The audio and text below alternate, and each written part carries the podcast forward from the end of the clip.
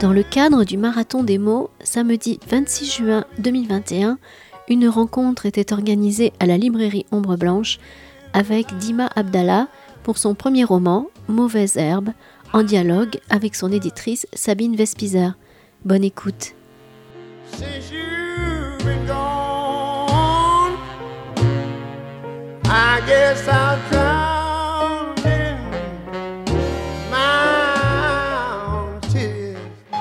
Bonjour, euh, bah, bonjour à tous. On est très très très heureuse d'être là, n'est-ce pas Dima? Parce qu'il y a un an encore, nous étions en train de faire, euh, de, ce livre était fabriqué, et nous étions en train de nous ronger les sangs après avoir euh, fait toutes les corrections par téléphone ou par mail, parce que c'était la période euh, Covid, confinement, et nous étions en train de nous ronger les sangs pour nous demander si ce livre, comment ce livre serait reçu, s'il allait pouvoir être reçu.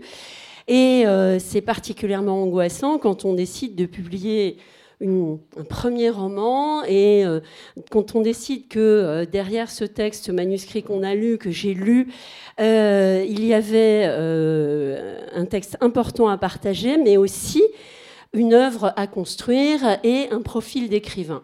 Aujourd'hui, on est là devant vous, on est heureux. Le roman a atteint un, score très honorable pour un premier roman, et même plus qu'honorable. On en est à quasi 10 000 exemplaires de vendus. Dima est toujours là en train de, rencontrer du public, d'être soutenu par la librairie. Et, euh, je ne répéterai jamais à quel point les, les lectures des libraires sont importantes, parce que pour nous, c'est eux qui qui créent le son auprès de vous, qui vous, qui envie et, et qui permettent au livre d'exister après. Donc on est tout à fait heureux de ça.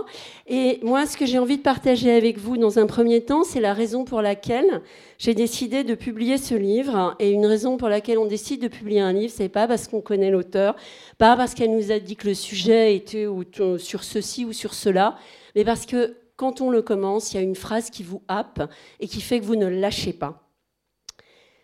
La main du géant, Beyrouth 1983. La main du géant est tellement immense qu'un seul doigt me suffit. Il me tend toujours le doigt au lieu de me prendre par la main. Je sens l'épaisseur de chaque phalange sous ma paume qui serre fort. Quand l'auriculaire m'échappe, il me tend l'index. Je marche en titubant un peu, parce que c'est souvent difficile pour moi d'avancer au bon rythme. Je sais qu'il sait parfaitement où elle est. Alors je le suis péniblement, m'accrochant comme je peux au doigt, à un rythme bien trop rapide pour mes petites jambes et dans un espace bien trop grand et chaotique pour que mes petits yeux l'apprivoisent. À ma hauteur, il n'y a que mes camarades qui s'agissent et agglutinent autour de nous. Je n'aime pas beaucoup mes camarades, surtout quand ils pleurent. Et je n'aime pas quand il y a autant de gens et autant de bruit. Moi, je n'ai pas trop peur, vu que je suis avec mon géant. J'ai décidé que dans ce genre de situation, il fallait lui faire confiance. Il est fort, il est très intelligent voix d'enfant. Est-ce que la voix d'enfant va être tenue sur tout le, sur tout le texte? C'est toujours une question que se pose un, éditeur, un lecteur professionnel. Et surtout, moi, j'ai appris mon métier avec quelqu'un qui disait volontiers, Hubert Nissen, qui a fondé les éditions Actes Sud, qu'un grand livre était un livre qui contenait déjà toutes ces thématiques dans son premier paragraphe, ou en tout cas dans sa première page. On sait, en lisant ça, qu'il y a une histoire d'amour et qu'il y a une histoire de violence.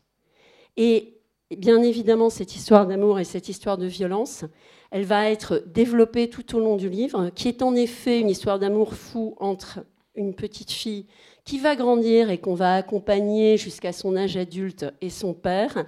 Et la violence qui leur est faite, c'est celle de la guerre du Liban, ce qu'on peut déduire du titre du chapitre, mais qui n'est jamais non plus euh, quelque chose qui est explicité. Ce que j'aime en littérature quand je décide de publier un livre, c'est aussi que euh, l'écrivain laisse de la place au lecteur. Et là, Dima laisse une place formidable. Mais ce qu'elle fait surtout, c'est inventer une forme. Et moi, ce, dont j'aimerais que tu nous, parler avant tout, c'est euh, comment cette forme t'est venue. Bonjour. Alors merci déjà pour, euh, pour tout ce que tu as dit. Euh, c'est un vrai je voudrais dire que c'est vraiment un vrai plaisir d'être avec Sabine euh, aujourd'hui parce que ce livre, c'est avant tout une histoire de rencontre. c'est bien sûr l'histoire d'un tête-à-tête très solitaire que j'ai eu moi avec mon texte pendant quelques mois. mais ce qui a fait cette aventure, ce qui a fait que ce livre est allé vous rencontrer, vous, lecteur, euh, c'est euh, ma rencontre. Euh, c'est ma rencontre avec Sabine. Et cette rencontre-là, tu, tu, me dis si je me trompe, je crois qu'elle a été vraiment assez forte. elle a été, elle n'a pas été neutre. J'ai pas candidaté et elle n'a pas joué le patron classique qui fait candidater un auteur. Je crois pas. c'est une vraie rencontre humaine euh, et, c'est une envie immédiate qui m'est venue euh, qu'on parte ensemble pour, euh, pour cette aventure. pour ce qui est de la forme, Sabine dit très souvent cette phrase que je trouve tellement juste, c'est que la forme produit du sens.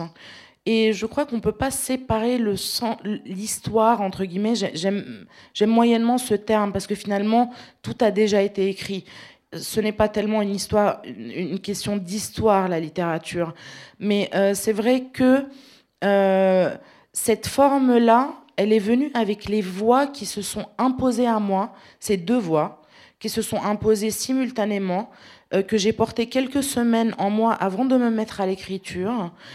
C'est-à-dire que mes deux premiers chapitres, euh, qui, est, qui sont une scène qu'on voit à peu près, qui est, qui est à peu près la même, vue à travers, dans le premier chapitre, euh, des yeux de, de, la petite fille, et dans le second, euh, vue à travers les yeux du père. C'est à peu près la même. Et ces deux voix-là, je les avais simultanément, et cette urgence-là, c'est-à-dire j'avais la voix enfantine aussi et la voix adulte du père, et cette urgence-là qu'il y a dans le rythme, parce que c'est un, roman qui a, une forme, qui a une, musicalité, qui a un rythme très particulier. Euh, je l'avais aussi euh, dans ces voix euh, qui étaient déjà, que je portais déjà en moi avant de me mettre vraiment au boulot. donc voilà pour ce qui est de la forme. Et c'est vrai que c'est marrant parce que je t'ai jamais entendu me dire cette, cette, merveilleuse euh, formule du, premier paragraphe et de, la, et de la première page. Mais c'est vrai que toutes les très grandes rencontres euh, littéraires que j'ai faites, euh, elles se sont faites avec cette première page et ce premier chapitre. Et c'est vrai que, je ne sais pas, moi, l'étranger ne serait pas l'étranger si ce n'était pas aujourd'hui, maman est morte, point, ou peut-être hier, point, je ne sais plus bien, point. Donc, la forme, elle est là pour produire du sens. Elle n'est pas là seulement pour, euh, pour trouver une musicalité, entre guillemets. Euh, voilà, voilà ce que j'aurais à dire euh, pour, pour ce qui est de la forme de ce livre. Et cette voix, cette voix narrative-là, même si elle évolue et que ça devient la voix d'une adulte, on ne la perd pas, je trouve, non? Non, on ne la perd pas, je te le confirme. Et ce que je trouve extrêmement intéressant aussi, c'est que ton livre m'a emmené là où je ne m'attendais pas d'aller, à, aller, excusez-moi. C'est-à-dire que on a un père, une fille, et on s'attend à un dialogue permanent. Or, ils ne se parlent pas. Et ce livre, c'est aussi une histoire d'amour en silence. Le contexte, j'en ai parlé, il est là, c'est la guerre du Liban, mais il est hors de question, et on y reviendra, je pense, pour toi, Dima, de nous faire un précis historique sur où on en est dans la guerre du Liban. En revanche, euh, la manière dont ces deux-là vont communiquer, c'est par une espèce de folie douce, d'invention de monde que j'ai trouvé formidable tout de suite. Parce qu'évidemment, la petite fille, petite, pense que son père va la sauver de toutes les situations, mais le père qui est poète, qui est essayiste, qui n'appartient à aucun parti, aucune faction dans ce Liban euh, euh, tellement, tellement en fracas, il n'y peut rien, il est totalement impuissant. Et tout ce qu'il peut dire à sa petite fille, à ses enfants, à sa famille, il le dit, voilà, on a ça là, il le dit à travers des plantes. Et il le dit à travers des petits, des petits jardins, mais minuscules, un plan de, un plan de jasmin, un plan de marjolaine, une sarriette, qu'ils déménagent toujours sur tous les balcons de tous les, appartements où ils ont vécu. Et c'est là qu'on comprend que c'est la guerre. On comprend que c'est la guerre et le chaos parce que quand un immeuble est bombardé, il faut déménager dans un suivant et sans cesse être déraciné. Et la, manière dont ils vont se parler, et ça, euh, c'est jusqu'à l'âge adulte, parce que quand euh, la petite fille ira finalement avec sa mère et son frère en exil à Paris, alors que le père va rester au Liban, qui est sa terre, dont il ne veut pas se, déraciner, ben elle va continuer de se réfugier dans les plantes. Oui, tout à fait. Ce, ce fil botanique, c'est un vrai fil qu'on tient du début du roman jusqu'à la fin. Euh, est, extrêmement présent et il est important pour plusieurs raisons. Il est là pour plusieurs raisons. Il est là pour dire euh, une, certaine, euh, une certaine poésie de la vie que les deux personnages partagent. Parce que même si on est dans un, dans un roman qui peut paraître assez sombre, je crois que mes deux personnages sont de profonds optimistes, sont de profonds utopistes et des vrais positifs. Et et le père, avec ses petits coins de verdure qu'il essaye un peu de recréer à chaque déménagement, euh, je crois qu'il apporte un peu de poésie dans le néant euh, euh, ambiant, dans le chaos ambiant, mais pas seulement. Je crois que qu'elles sont là, ces plantes, pour faire illusion de sédentarité, pour dire on est chez nous. d'une manière ou d'une autre, bon, il y croit pas, évidemment, pas du tout. Euh, mais euh, c'est sa manière de, de, réconforter sa fille. C'est la seule dont il dispose parce que c'est un grand taiseux, euh, c'est un marginal qui est, qui, est, qui a un pur libertaire dans sa tête, mais qui est marginalisé par les autres aussi, de par son refus d'appartenance à, tout ce, qu'il appelle ce vaste bordel ambiant. Et, donc oui, ces, plantes, elles sont là aussi euh, pour, euh, pour dire la mémoire. Parce que quand il parle euh, de, de, de, végétation ou de fleurs ou, de, ou du potager de la grand-mère, c'est toujours des moments où il se rappelle. Et il se rappelle d'avant, d'avant tout ça. Et je crois que je crois qu'on est même de nos jours en train de se rappeler d'avant tout ça on peut mettre dans tout ça pas seulement la guerre civile libanaise. Dans cette espèce de, retour au végétal, il y a un peu euh, une, espèce de nostalgie d'un Eldorado perdu, peut-être juste, c'est certainement juste une illusion, euh, mais, euh, mais ce que je veux dire, c'est que ces plantes-là jouent un grand rôle pour, pour évoquer la mémoire pour évoquer la mémoire. Et, euh, et euh, c'est une manière aussi quand même euh, pour, pour le père et pour la fille, parce qu'ils se ressemblent beaucoup, d'éviter de parler du reste. c'est presque un langage. Il s'invente un langage finalement. Et oui, c'est l'histoire bien sûr d'un très grand silence, parce qu'ils n'arrivent pas à se parler, parce qu'ils sont complètement exilés intérieurement. Mais finalement, euh, quand on finit euh, le roman, je crois que le lecteur se dit c'est dingue le nombre de choses que ces deux-là ont dit. Sans, se parler et sans qu'il y ait presque jamais un, dialogue. Et la manière dont tu en parles, Dima, avec tes yeux qui pétillent en parlant de cette relation qui se, fait malgré tout, euh, fait émerger aussi ce que tu as mis dans ton livre, c'est-à-dire cette dimension d'humour.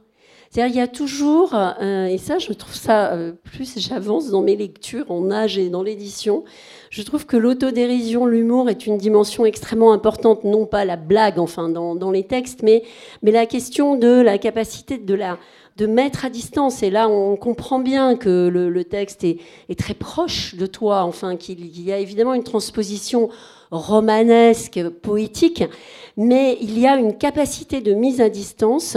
Il y a des phrases magnifiques, par exemple la petite fille, pour dire l'angoisse, elle, dit, moi et ma boule au ventre, nous allons, euh, nous, allons partir, nous, allons, nous, nous avons décidé ceci, cela. Et ça, cette dimension-là, je la trouve très très forte, parce que précisément, c'est là aussi que euh, le lecteur peut s'identifier. C'est-à-dire que si on est englué dans une expérience personnelle où on a l'impression d'être un petit peu, euh, comment dire, un peu, un peu le, témoin impuissant d'un drame qui est un drame absolu, grandir dans, dans, une guerre, on se sent un peu voyeur. Là, on se sent jamais voyeur parce que justement, cette distance-là, euh, cet humour-là, nous permet à nous de nous, de nous, de nous figurer euh, notre enfance, nos failles, euh, nos blessures euh, et notre propre rapport à la violence. Oui, bien sûr. Et, vraiment, le plus beau compliment que j'entends de la part des lecteurs, c'est de me dire c'est dingue parce que vous parlez quand même d'un endroit géographique précis, enfin ça commence en tout cas au Liban, d'un contexte historique très singulier, mais on y est. Euh, on y est, on s'y retrouve. La solitude de l'enfant dans la cour, la solitude de l'enfant sur sa petite marche, euh, l'amour filial qui a du mal à se dire. Donc, et, cette mise à distance, euh, si j'ose dire, c'est presque la définition même de la littérature. Je ne sais pas ce que tu en penses, Sabine. Mais bien entendu. Parce que, enfin, je veux dire, c'est les choses, ne, on, ne peut absolument pas, encore une fois, séparer le fond de la forme. Euh, la manière dont c'est dit euh, compte euh, bien plus que ce qu'on a à dire. ça, j'en suis intimement convaincue.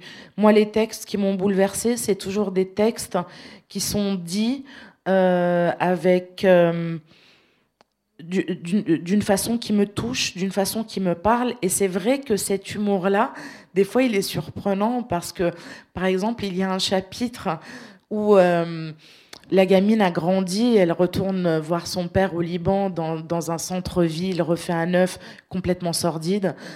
Et, euh, qui, qui, est sous, euh, qui, déclenche une crise d'angoisse. Et l'attitude du père dans le taxi, enfin, je veux dire, même moi, j'ai ri. Je te jure, j'ai ri en l'écrivant. Parce que, dit, mais c'est un tel bordel, ce pays. Le, taxi, il attend juste que quelqu'un lui dise vite aux urgences pour devenir civilisé et, respecter les feux rouges. C'est juste pas possible. Donc oui, il y a ce recul.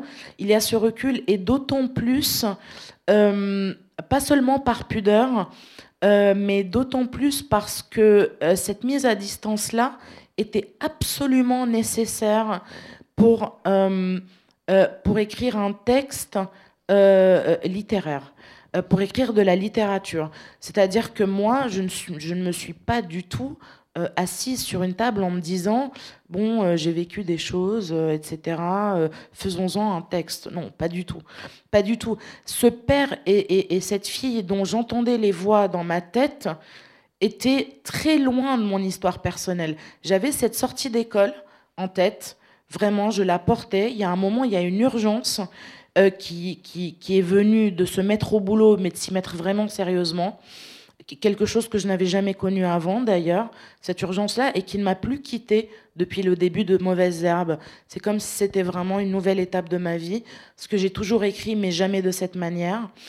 Et, euh, et donc, euh, cette mise à distance-là, elle était vue que c'est beaucoup d'émotions et, et, beaucoup de choses euh, qui, qui, viennent titiller ma propre mémoire, euh, elle était absolument euh, indispensable parce que sinon, enfin, je veux dire, j'aurais fait dans, dans un truc hyper larmoyant et vraiment pas du tout intéressant, je pense.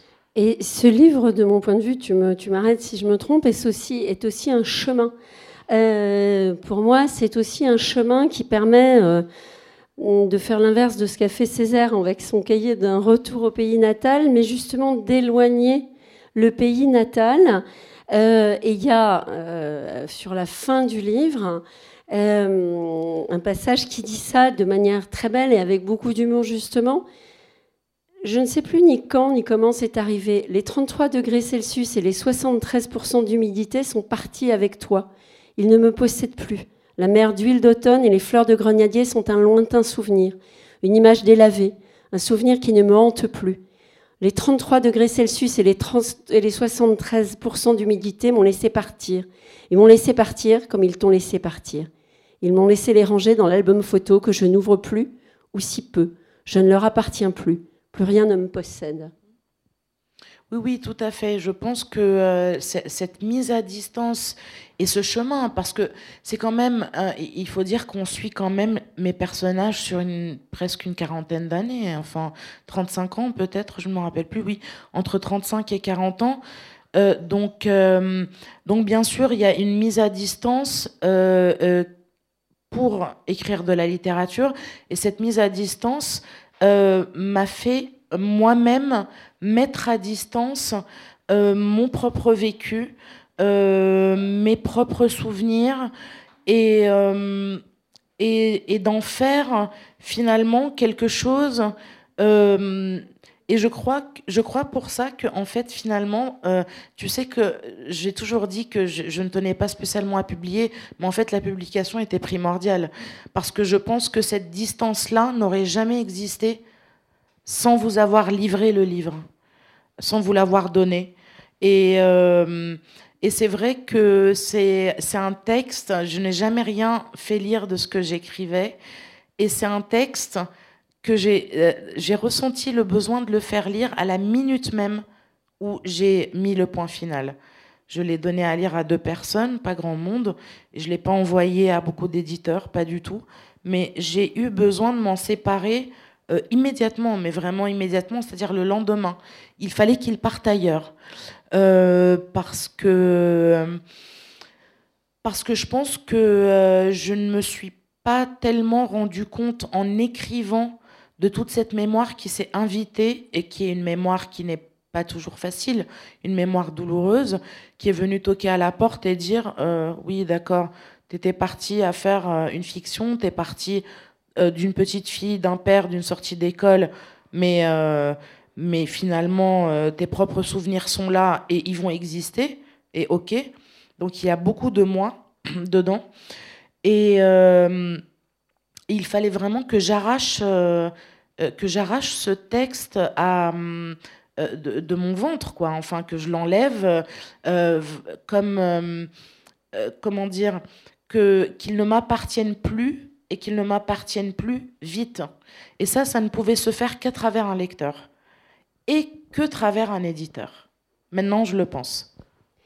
Ben, c'est exactement ce qu'on appelle l'universel de la littérature. Et je pense que ce texte-là, tu as eu besoin de le partager parce que précisément, il esquissait un chemin, parce qu'il y a un parcours. Il y a non seulement le, nœud de ce livre, qui est évidemment la, la, relation, enfin, la relation entre le père et la fille, mais il y a aussi un, parcours de vie qui est, livré à travers ces métaphores aussi de la plante. Et aussi, tu parlais de ce père totalement libertaire. Euh, dans dans le silence, elle reproduit absolument ce que euh, l'image que le père lui a montrée, c'est-à-dire que en sortant du lycée, euh, plutôt que de se mettre aux études, elle part sac à dos pour euh, marcher, enfin voilà, pour, marcher, pour zoner dans, quantité de pays. Et c'est aussi une manière de ne pas s'inscrire dans un système et aussi de, de garder d'une certaine manière en partage cette figure de la rébellion. Oui, tout à fait. Euh, je crois qu'elle boit littéralement son père. Euh, elle l'adopte. Les rôles sont un peu inversés d'ailleurs parce qu'elle le materne beaucoup, elle l'épargne beaucoup. Ils se ressemblent tellement que je sais que ça a dû être déstabilisant. Je ne sais pas si parmi vous, il y en a qui ont déjà lu le livre, mais certains chapitres, on se demande c'est qui qui parle avant d'avoir le premier accord, avant de voir si c'est féminin ou masculin. Et euh, cette, cette c'est vraiment deux personnages qui se ressemblent profondément, certainement par mimétisme pour la fille, euh, encore plus par admiration, mais ils, se ressemblent aussi. Euh, ce n'est pas des antisystèmes par position. C'est-à-dire ce, n'est pas une place un peu comme ça, privilégiée, qu'ils s'accordent en disant on est plus intelligent que la norme, on réfléchit mieux, c'est pour ça que nous ne pouvons pas participer à toutes ces violences absolument, absolument terribles. je crois que par ce qu'ils sont, ils sont mis à l'écart. Euh, c'est-à-dire que leur incapacité à appartenir à un groupe qui ne les convainc pas et qui ne leur ressemble pas, leur incapacité à s'adapter au pire et à accepter le pire, les met complètement à l'écart des autres. C'est-à-dire qu'ils ne sont pas marginaux seulement parce qu'ils pensent, ils, sont marginalisés par les autres. Ils sont délaissés par les autres. Et ça, je pense que c'est encore beaucoup plus douloureux pour le père parce que euh, déjà, la petite, elle est petite, elle n'a jamais rien connu d'autre, elle n'a pas connu le pays en paix, elle n'a pas de référent. Mais le père, ce qu'on lui demande, hein, ce qu'on exige de lui, est extrêmement violent. Euh, je crois qu'il y a un chapitre où il dit d'ailleurs, j'aurais aimé être fort, et être fort ici, c'est tuer. Être fort ici, c'est torturer. Être fort ici, c'est écrire euh, des articles à la, gloire de telle ou telle milice, de, de, tel ou tel parti. Donc ce qu'il faut comprendre, c'est que c'est euh, une, une, profonde, euh, un profond exil intérieur qu'ils vivent et un esselement. un esselement parce que, vous savez, même pour inscrire ses enfants à l'école, c'est une question de confession. Donc en fait, c'est des espèces de parias. c'est des espèces de parias et, cette liberté qu'ils prennent d'être ce qu'ils sont est une liberté très très chère à payer. Euh, donc, euh, donc voilà, mais oui, effectivement, ils suivent le même chemin, mais ils le suivent, euh, si j'ose dire, à partir de la seconde partie du livre, de manière inverse. C'est-à-dire que la fille qui est beaucoup moins abîmée finalement que le père et que je trouve hyper costaud, elle est finalement. Elle est hyper costaud. Euh, euh, on a une respiration à la fin et qui, était absolument nécessaire d'ailleurs. Et, le père poursuit sa chute euh, jusqu'au bout parce que je crois que son histoire et ce qu'il porte est beaucoup plus douloureux que sa fille. Et, sa fille a trouvé aussi, d'une certaine manière et paradoxalement, la force dans ce, dans ce modèle inversé, dans, dans aussi dans, dans, dans, cette manière, tu l'as dit très joliment, de finalement protéger le père, de, de reproduire la relation avec son propre enfant. Et il y a euh, à la fin du livre une scène très belle où en effet euh, la narratrice des passages au féminin tient entre ses mains la petite main de sa propre petite fille. Et, on sait qu'il y a une, belle, une belle continuité qui est, assurée et que d'une certaine manière, il me plaît à penser que cette narratrice a trouvé aussi son territoire dans la littérature, dans la phrase. Tout à fait. Leur pays, à tous les deux, un pays qu'ils inventent, c'est ça. C'est-à-dire que c'est leur seul oxygène. Je pense que l'oxygène de la fin qu'on trouve euh, chez ma narratrice, c'est ça, euh, c'est l'écriture. Euh, et, la manière dont le père parle de son écriture, on voit bien que c'est un acte de résistance, c'est un acte de révolte, c'est quelque chose qui occupe une très grande place dans sa vie, et c'est quelque chose qui, comment dire, qui, c'est ce qui le fait, c'est ce qui le fait respirer mais ça ne sera pas suffisant pour lui. Ça ne sera pas suffisant pour lui euh, parce que, encore une fois, euh, ils n'ont pas du tout euh, la même. ils, ils n'absorbent pas du tout ce qui les entoure de la même manière. Et encore une fois, la petite, elle n'a pas de référent. Donc, c'est parce que c'est quand même un, un, roman qui, qui est un roman sur la perte. Et je crois que ce que le père perd est bien plus euh, douloureux euh, que la fille. C'est vrai que la fille passe aussi sa vie un peu à perdre tout, euh, mais, mais finalement elle s'en sort, elle s'en sort beaucoup mieux. Et c'est vrai que le livre commence sur un balai de main et finit sur un balai de main. Et mais je crois pas que ça soit seulement pour dire euh, pour dire la transmission et la continuité et une espèce de carte postale un peu comme ça euh, naïve. Je pense que euh, je, pense qu'il s'agit beaucoup de parentalité dans ce livre de la difficulté de la parentalité qui est vraiment, surtout dans les conditions dans lesquelles ils vivent, qui est vraiment très douloureuse, très douloureuse pour le père. Et finalement, il y a aussi, je crois, un chapitre pour elle où c'est assez douloureux, où, euh, où elle dit qu'elle aurait bien aimé épargner sa fille de ce qu'elle est.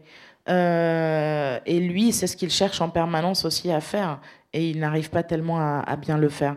Euh, donc oui, c'est c'est l'histoire bien sûr d'une transmission. Ils se ressemblent beaucoup tous les deux. Elle a une admiration absolument, absolument sans borne pour, euh, pour son père, mais ce qui fait l'originalité et la complexité de la relation, euh, c'est qu'elle le voit justement comme un géant, mais ce terme, il est tellement superlatif qu'on l'imagine bien l'appeler mon petit géant, par exemple. Euh, c'est un peu son petit aussi. Merci Dima. L'heure tourne. Est-ce que vous, vous avez des questions suite à cette conversation ou parce que vous auriez lu le livre?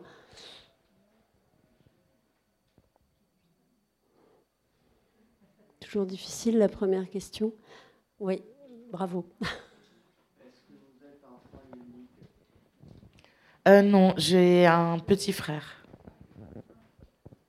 Alors le, livre en effet est très centré sur cette relation euh, sur cette relation entre la fille et le père.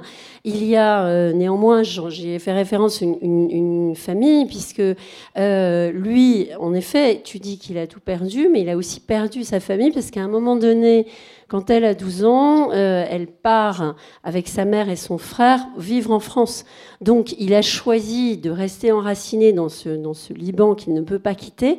et le, reste de la famille va vivre va vivre en France pour, euh, alors, beaucoup au Jardin des Plantes, euh, beaucoup au Luxembourg, euh, pour retrouver cet oxygène.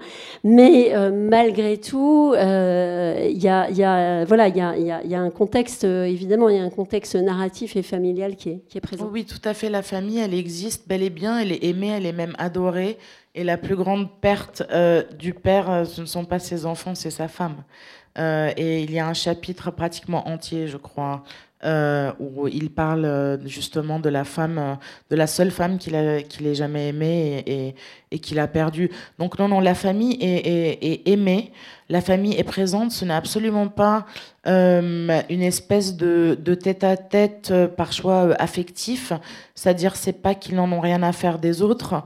c'est un parti pris littéraire qui est très affirmé, qui est très fort. c'est une sorte de zoom.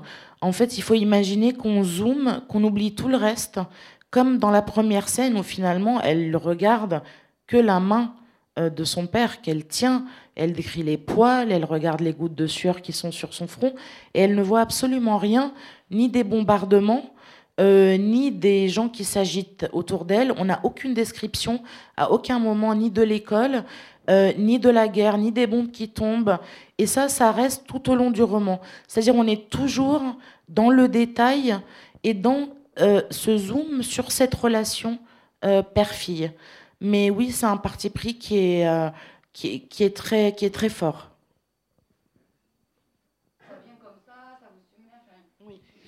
Pour Oui. Euh, pour le silence qu'il y a entre les deux, j'avais déjà leurs deux voix, mais je savais déjà qu'ils ne se parlaient pas. Parce que justement, cette scène-là, vu que je la voyais dans ma tête et que je savais que c'était une scène hyper anxiogène pour les deux, euh, je me suis dit, ils sont en train de, enfin, je, les voyais en train de s'épargner et l'un et l'autre. Donc je savais que ça allait être une histoire de silence. Mais par contre, pour ce qui est de l'écriture, euh, l'écriture est une vraie aventure euh, je, ne suis pas du tout du genre, d'ailleurs je me faisais toujours taper sur les doigts par mes profs de, euh, littérature et de philosophie, etc. Parce que, en fait, je ne faisais jamais de plan, sauf que le plan, je l'avais en tête finalement, vu que j'avais une assez bonne note. Mais euh, c'est vrai que je n'ai pas du tout un travail, comment dire, un travail en amont de penser la structure. Non, pas du tout. Et, je reviens encore à cette phrase que très souvent Sabine dit, qui est que la forme produit du sens. Et dans le geste créatif, c'est tout à fait vrai. Et c'est pas seulement en littérature. C'est-à-dire que c'est une aventure où la forme va amener le sens suivant de la phrase suivante. C'est un, peu, un peu de la dentelle, mais euh, comment vous dire C'est une vraie aventure et, c'est ce qui rend, euh, euh, ce rend l'écriture si passionnante, c'est qu'on se découvre à un endroit où on s'y attendait, mais vraiment pas du tout. Et je sais que là, je commence à approcher de pas de la fin, mais je commence à avoir un peu le bout du deuxième euh, que, je suis en train d'écrire. Et c'est exactement le même, le même sentiment que pour Mauvaise Herbe. C'est qui a écrit ça? Et c'est toujours un petit miracle, et c'est toujours une aventure, et c'est toujours un, un, peu un état de transe où on ne sait pas tellement finalement ce qu'on est en train d'écrire. Et je sais que je répète souvent cette phrase d'Aragon, mais, mais je l'adore vraiment spécialement. C'est qu'en fait, on, on écrit, on, ne pense pas. Euh, attends, je m'embrouille. On, on, n'écrit pas à partir de ce qu'on pense, on pense à partir de ce qu'on écrit. Et c'est tout à fait vrai. C'est-à-dire que finalement, finalement, l'écriture, ce n'est pas tant que ça un travail de réflexion. Mais par contre, c'est vrai que celui-là, il m'a donné beaucoup à penser et que j'ai eu une espèce de retour un peu euh, de boomerang un peu violent et euh, que j'ai eu, euh, oui, quelques semaines assez difficiles après l'avoir achevé parce que je me suis dit, d'accord, ok, bon, c'est costaud, quoi. Je voulais juste pour terminer un passage qui montre que pour Dima, plus que pour tout autre, la littérature, c'est jamais de l'explication, mais c'est de la suggestion. On comprend que le père est parti en lisant ce passage-là. Ton corps est un peu plié, ton corps est un peu plié qui prend racine dans une terre qui te reconnaît, une terre qui t'a rappelé à elle pour te border, dans une terre qui t'a choisi, toi et pas un autre, pour continuer à te faire grandir. En toi, niche des oiseaux qui ne savent pas, qui n'ont rien vu de ce qu'on a vu, qui sont propres de tout ce qui s'est passé. La Terre t'a voulu pour preuve que quelque chose d'elle se souvient, quelque chose d'elle a survécu, quelque chose d'elle ne meurt jamais. Quelque chose d'elle est vieux comme le monde, est éternel, et se fout bien de quinze petites années. Quelque chose d'elle se moque bien des milliers d'autres corps. Quelque chose d'elle se moque bien de la fine strate de poudre, d'une couche si fine qu'elle est imperceptible sur une coupe stratigraphique de millions d'années.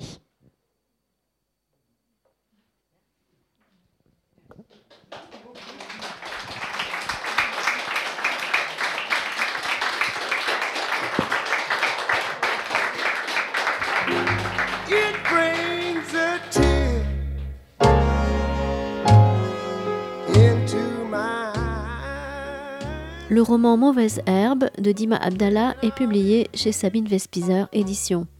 Vous venez d'écouter à l'instant une rencontre enregistrée le 26 juin 2021 lors du festival Le Marathon des mots, réalisé et mis en onde par Radio Radio.